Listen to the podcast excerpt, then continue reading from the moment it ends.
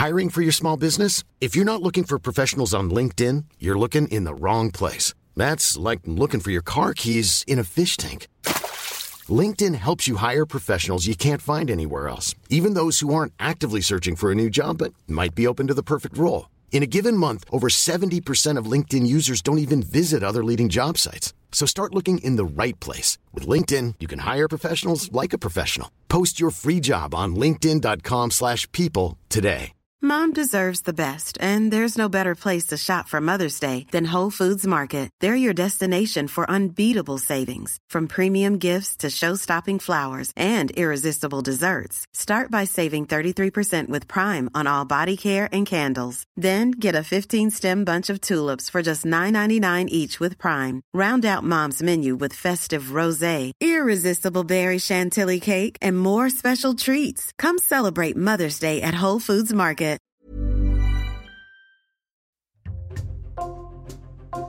Bonjour, c'est Jules Lavie pour Code Source, le podcast d'actualité du Parisien. Le 24 février 2022, le président russe Vladimir Poutine a lancé une offensive pour essayer d'envahir son voisin ukrainien. Un an plus tard, plus de 7000 civils ukrainiens ont été tués et plus de 11 000 blessés d'après les Nations Unies. Et selon la justice ukrainienne, plus de 450 enfants sont morts dans les bombardements. La rédaction du Parisien se mobilise pour raconter ces 12 mois de guerre. Et cette semaine, nous y consacrons trois épisodes de Code Source. Le troisième aujourd'hui, l'envoyé spécial du Parisien, Christelle Brigodeau, est avec nous. Elle est en Ukraine pour la sixième fois depuis le début de l'invasion russe.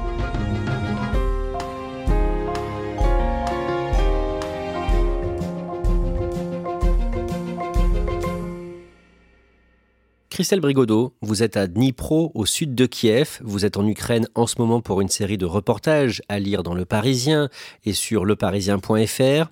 Le jeudi 24 février 2022, le jour où Vladimir Poutine a annoncé le lancement de son offensive, vous étiez déjà en Ukraine, dans la région du Donbass, à Advivka.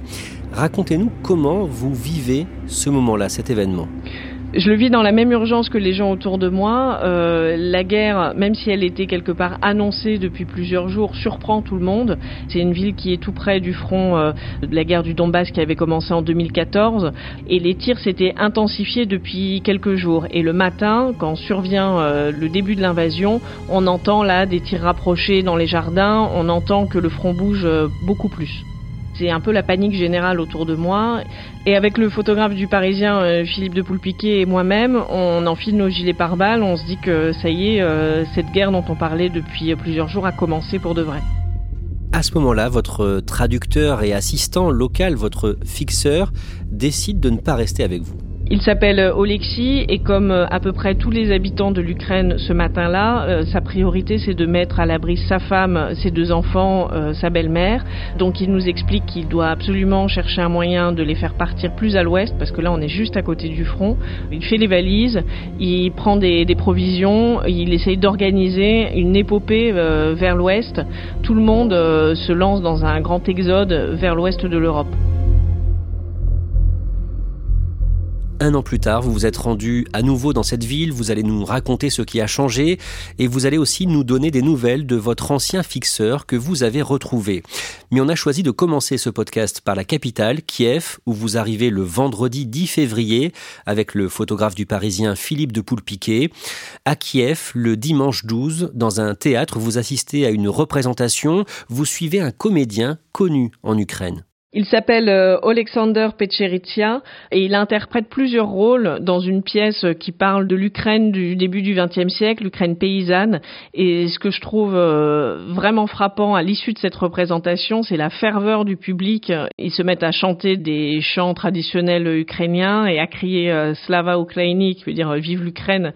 Et pour ce comédien que nous suivons, c'est un moment qui a une saveur toute particulière parce que lui, en plus d'être comédien, s'est engagé depuis un an dans l'armée et donc quand il n'est pas sur les planches, c'est-à-dire la plupart du temps, il est en train de se battre euh, soit sur le front de Kharkiv ou dans Kiev et c'est une double résistance qu'il mène avec euh, beaucoup de courage.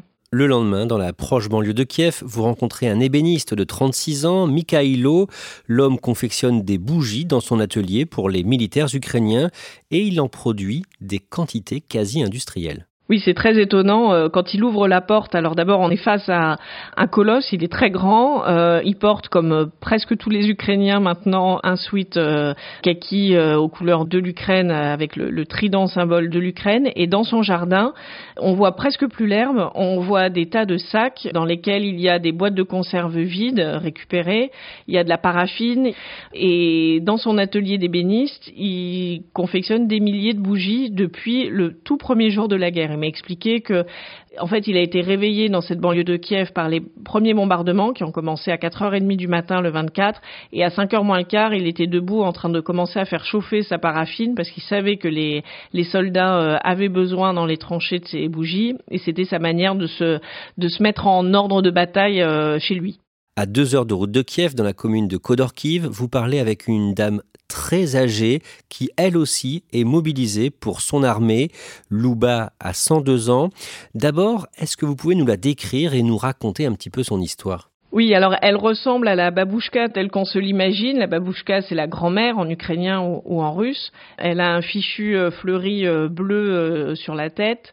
Elle n'y voit plus très clair. Elle entend plus très bien non plus. Donc elle nous parle de très près. Elle nous touche beaucoup pour voir qui on est. Mais par contre, elle a toute sa tête et elle est plutôt alerte, même très alerte. C'est étonnant pour ses 102 ans. Elle a connu la deuxième guerre mondiale avec l'arrivée des soldats allemands de la Wehrmacht dans son village. Puis elle a travaillé comme euh, paysanne dans un kolkhoz, donc ces fermes euh, collectives euh, soviétiques où la vie était très difficile. Et pour autant, ce qu'elle nous dit, et ça c'est quand même marquant, elle nous explique que cette période actuelle, en ce moment, elle a trois petits enfants qui sont sur le front, et c'est ça le moment pour elle le plus difficile de toute sa vie. Que fait-elle concrètement pour l'armée? Elle tisse des camouflages pour les snipers du bataillon Azov. Donc elle utilise en fait des sacs euh, en toile de jute qu'on trouve un peu partout dans les greniers en Ukraine. C'est des sacs qui viennent de l'époque soviétique euh, dans lesquels on mettait le sucre ou la farine et elle les détisse quelque part euh, pour récupérer les fils de la toile de jute et les nouer un par un sur des filets. Ces filets euh, de loin ont l'apparence en fait des hautes herbes dans les champs et les snipers euh, se couvrent de cela pour passer complètement inaperçus dans le paysage. Christelle Brigodeau, dans les premiers jours de votre reportage, vous avez voulu retourner à Boutcha. Boutcha, une ville située dans la grande banlieue de Kiev qui a été occupée au printemps 2022 pendant quatre semaines par l'armée russe et où, selon les Ukrainiens, les Russes ont tué plus de 450 civils, certains victimes d'exécutions sommaires. Vous avez retrouvé la femme d'un homme qui a été tué par balle alors qu'il était sur son vélo bleu. L'image de son corps étendu, les pieds sous le cadre de son vélo, a fait le tour du monde. Oui, c'est une image euh, extrêmement marquante. L'homme en vélo s'appelle Volodymyr Brovchenko. C'est un gardien d'un internat qui se situe pas très loin de Boucha. Et ce jour-là, il avait conduit sa femme et sa fille à un point où des volontaires exfiltraient les civils en direction d'Irpin, donc une autre banlieue de Kiev qui était là sous contrôle ukrainien. Et lui avait tenu à rester dans la ville parce qu'il tenait à son travail, il voulait s'occuper de sa maison, euh, garder ses chiens. Et en fait, il pensait qu'il était né en Russie, qu'il avait fait son service militaire avec des Russes, que jamais euh, les Russes ne lui feraient quoi que ce soit. Et en fait, il a été visé et abattu euh, sans aucune raison, alors qu'il tournait au coin de sa rue en vélo pour se rendre à son travail. D'un mot, sa veuve, qu'est-ce qu'elle vous dit aujourd'hui? C'est très difficile en fait de continuer de vivre dans cet endroit, même si elle n'a pas l'intention de partir, mais tous les jours la rue et l'environnement lui rappellent le, drame qui s'est produit euh, et l'absence de son mari. Elle a déposé une plainte à la Cour pénale internationale et devant une autre juridiction euh, ukrainienne et elle attend vraiment que justice soit faite pour son mari et que ce crime de guerre soit reconnu comme tel.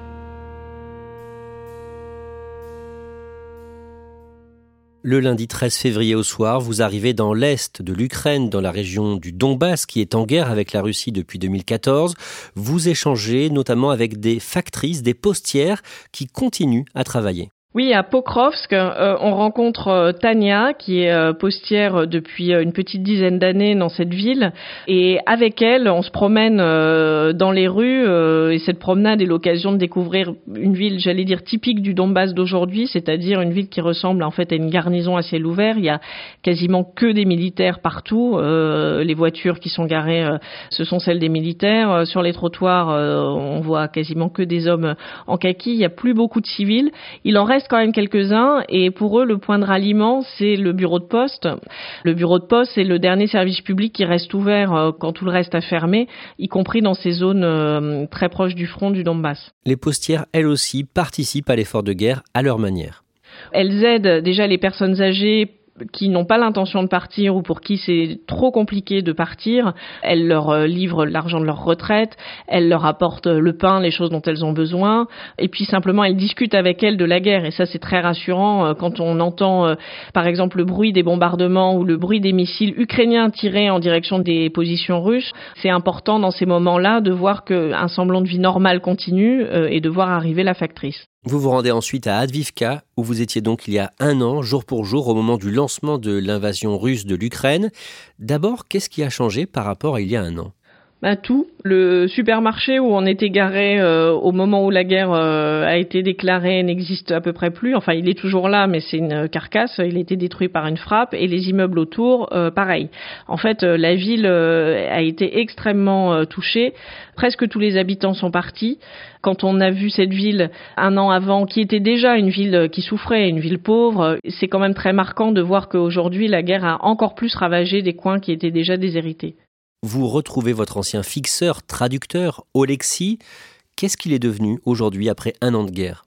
Lui aussi a énormément changé, mais étonnamment, il s'est aguerri, disons. On l'avait quitté un homme euh, en panique qui cherchait à mettre en sécurité sa femme et ses enfants.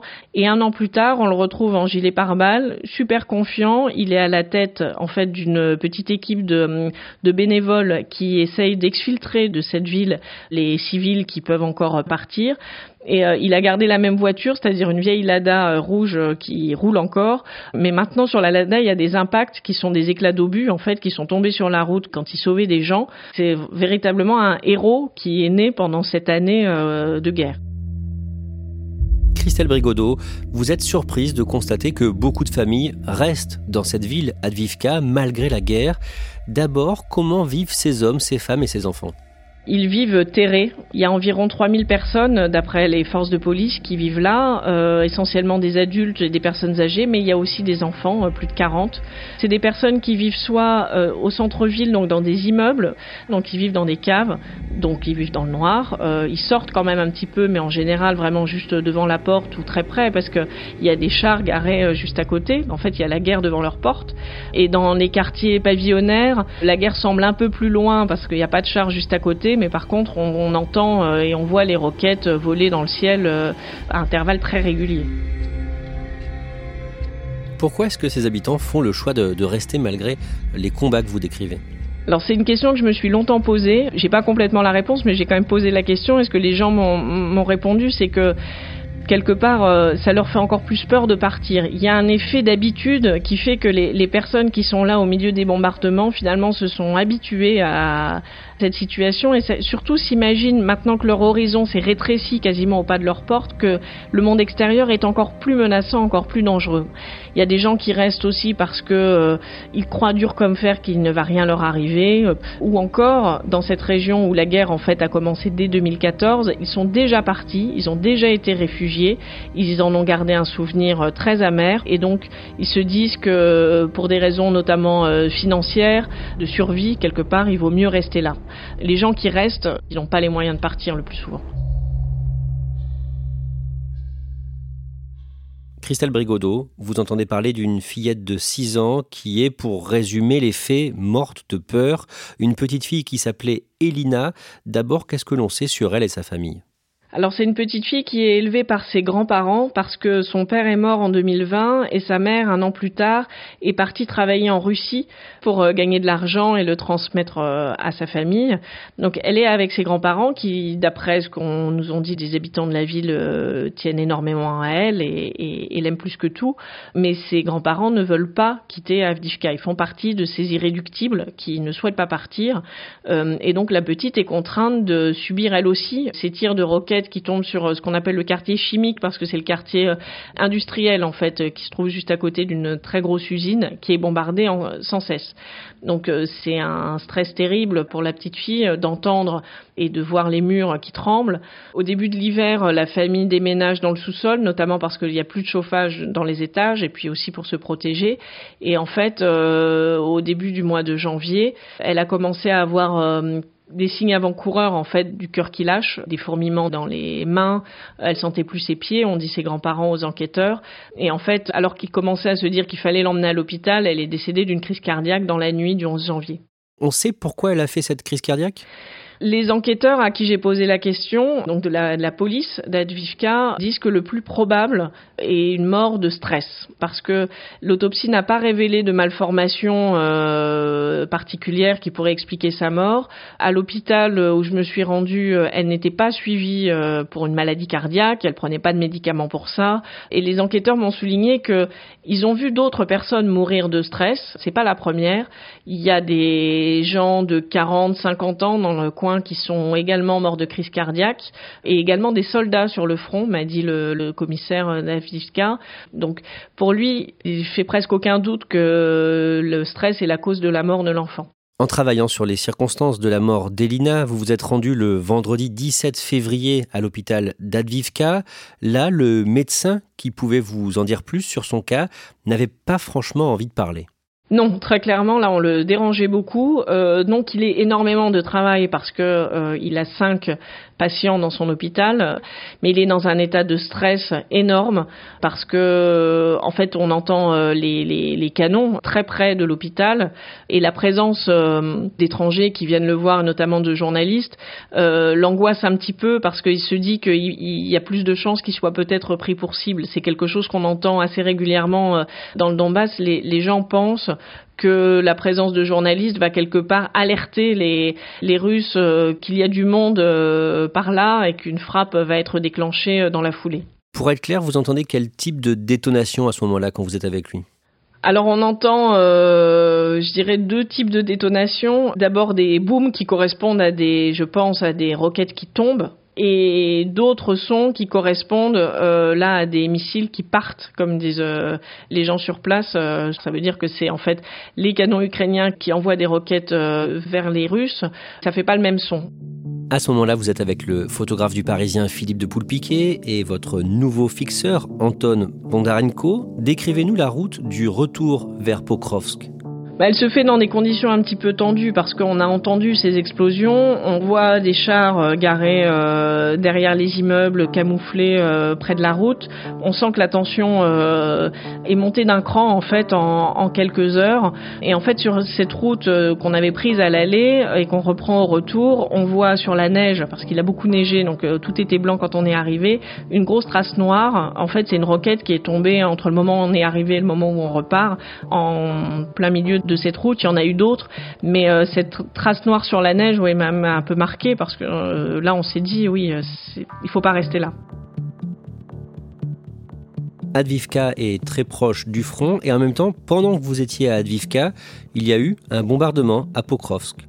Oui, Pokrovsk est plus loin du front, mais pas hors de portée des missiles. Et ce jour-là, effectivement, en fin de matinée, D'après ce qui m'a été rapporté, euh, un missile est tombé euh, sur un immeuble euh, faisant 4 morts et 11 blessés, d'après le bilan que j'ai eu le, soir même.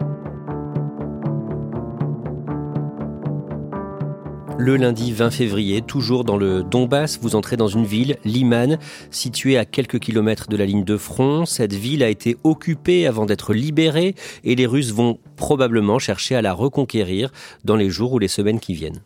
Oui, c'est une ville qui est vraiment euh, disputée, euh, qui se trouve euh, elle aussi pas très loin, enfin dans la grande région de, de Bakhmout, donc ce, ce, territoire très très contesté. Et les habitants que j'ai rencontrés là montraient tous les signes d'un épuisement euh, total. D'ailleurs, ils n'avaient pas très envie de parler.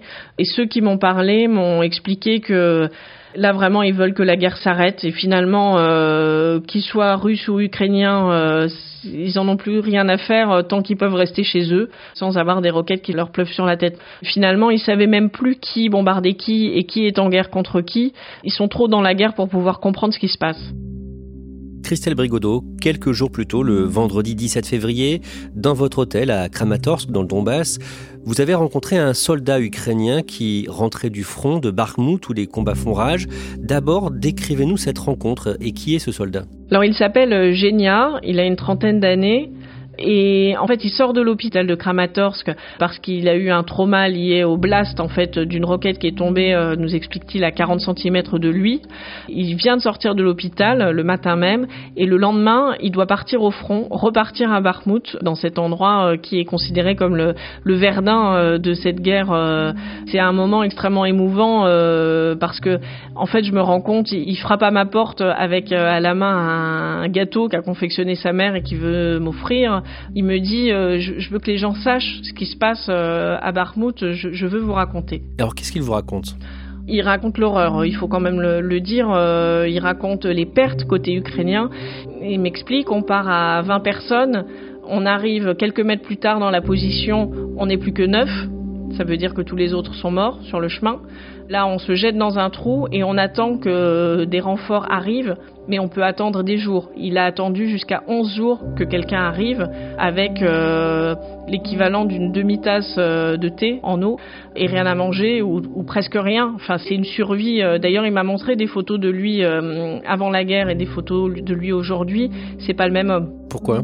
Parce qu'il a énormément maigri et puis il a changé de regard. Il a maintenant le regard de quelqu'un qui a vu la mort beaucoup trop longtemps et beaucoup trop. Et donc quand il vous parle quelque part, il se dit qu'il ne va pas forcément revenir, c'est ça? Oui, il le sait.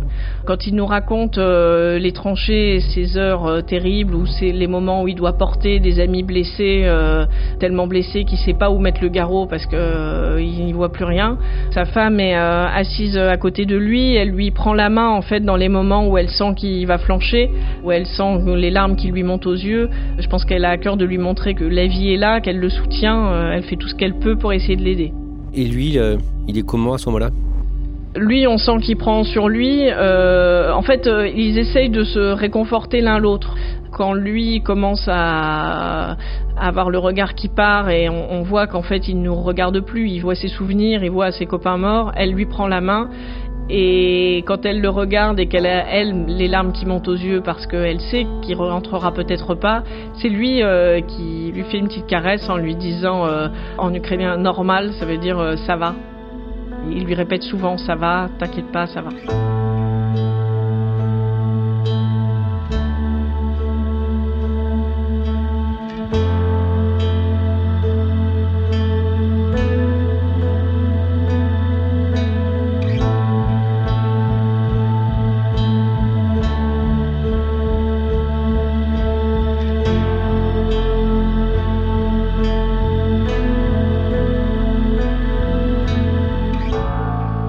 Merci Christelle Brigodeau. Je rappelle que au moment où on enregistre ce podcast, vous êtes à Dnipro, sud de Kiev. Vos reportages sont à lire sur leparisien.fr avec les photos de Philippe de Poulpiquet.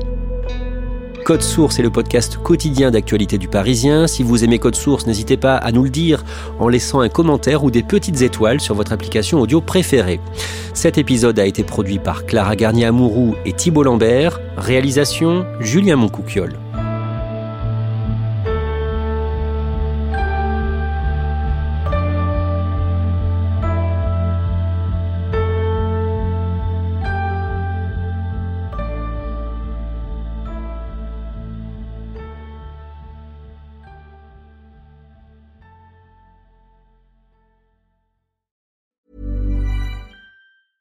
Mom deserves the best, and there's no better place to shop for Mother's Day than Whole Foods Market. They're your destination for unbeatable savings, from premium gifts to show-stopping flowers and irresistible desserts. Start by saving 33% with Prime on all body care and candles. Then get a 15-stem bunch of tulips for just $9.99 each with Prime. Round out Mom's menu with festive rosé, irresistible berry chantilly cake, and more special treats. Come celebrate Mother's Day at Whole Foods Market.